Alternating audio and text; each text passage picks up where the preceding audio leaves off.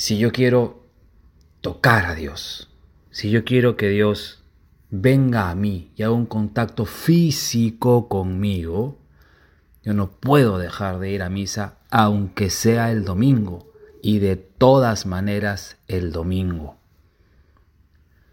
Hoy día existe esa corriente por la cual pues la gente dice, bueno, yo creo en Dios y vivo mi fe a mi manera. Y no es así para nosotros. Nosotros sabemos que el Señor ha dicho en Juan 6, versículo 53, el pan que yo les daré es mi carne.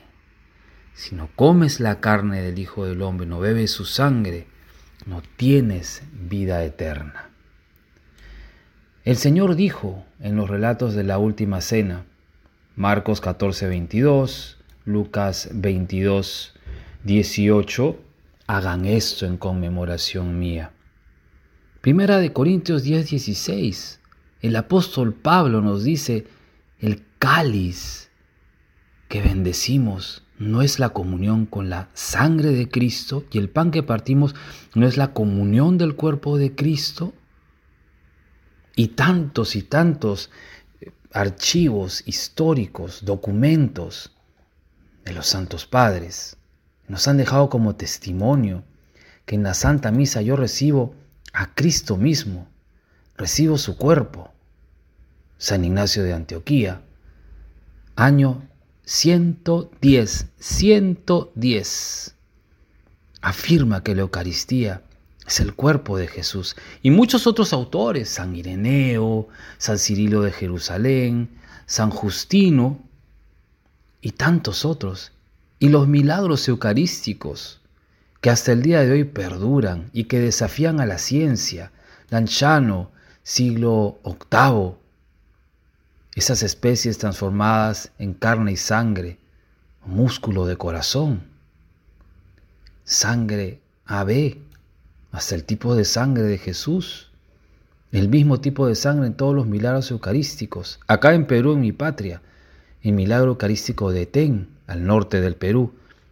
Allá por el siglo XVII, todo el mundo pudo ver el milagro eucarístico a Jesús niño dentro de una sagrada forma expuesta a la adoración pública en la parroquia de esta región peruana.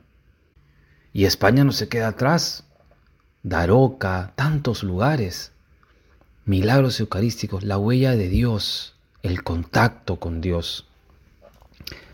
Por eso, cuando tú escuches que la gente diga, eh, yo en realidad vivo mi fe a mi manera, yo creo que Jesús es una buena persona, pero de ahí la misa me aburre, eh, yo en realidad no, no pienso que puedo vivir mi fe a mi manera, no, no, porque Jesús ha dejado su cuerpo y su sangre, testimonio de la escritura, testimonios históricos hasta el día de hoy.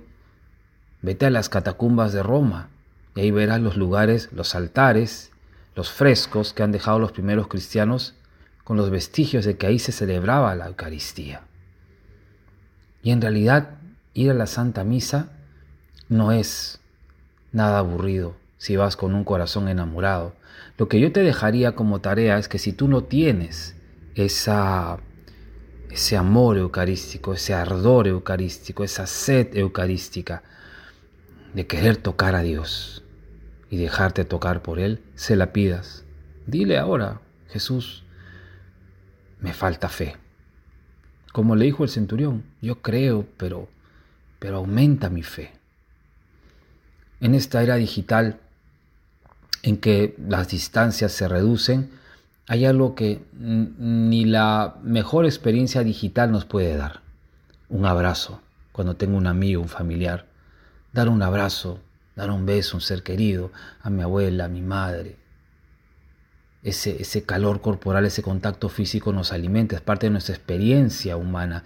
Y Jesús también se ha querido quedar ahí para abrazarme, para besarme, para estrecharme, incluso para ir dentro de mí, llevarme hacia Él. La misa no es aburrida, tú que me estás escuchando, si tú vas con un corazón enamorado. Son dos partes en la misa. La liturgia de la palabra, que es escuchar la palabra de Dios. Me intento meter a ella. Después me la explica el sacerdote. Y luego se consagra el pan y el vino. Y si estoy en gracia, le recibo en la Sagrada Comunión. Punto. Si hay cantos, no hay cantos, eso bueno, ya, ojalá que haya y que el coro sea bueno. Pero agradezcámosle a Dios. Pídele al Señor esa experiencia. Señor, aumenta mi fe. Y así también prepara tu corazón. Un corazón que escucha música que no es digna de un ser humano, por decir así, por decirlo así. Alguien que escucha o que frecuenta amistades que no son buenas, que tienes vicios y no quieres salir de ellos, por supuesto que te va a aburrir todo lo espiritual. Pero Jesús no se aburre de ti. Jesús te espera. Yo, que te hablo, el Padre Miguel Ángel, soy una persona conversa. Cuestioné todo, todo. Me salí de la iglesia. Regresé luego de una confesión, muy mal hecha, pero sincera. Y experimenté esa sed eucarística que ya no se me ha ido. Y haya sido yo sacerdote o no, esa, ese hambre eucarística, ese hambre de la Eucaristía, no se me ha ido jamás. Pídele por eso al Señor tener esa experiencia maravillosa y Él te la va a conceder. Pero prepara tu corazón, prepara tu corazón y estoy seguro que el Señor te dará una experiencia eucarística tal que ya no necesitarás más pruebas, porque la mayor prueba de que Jesús está en la Eucaristía es como tú experimentas la paz que te da recibirlo en la Sagrada Comunión.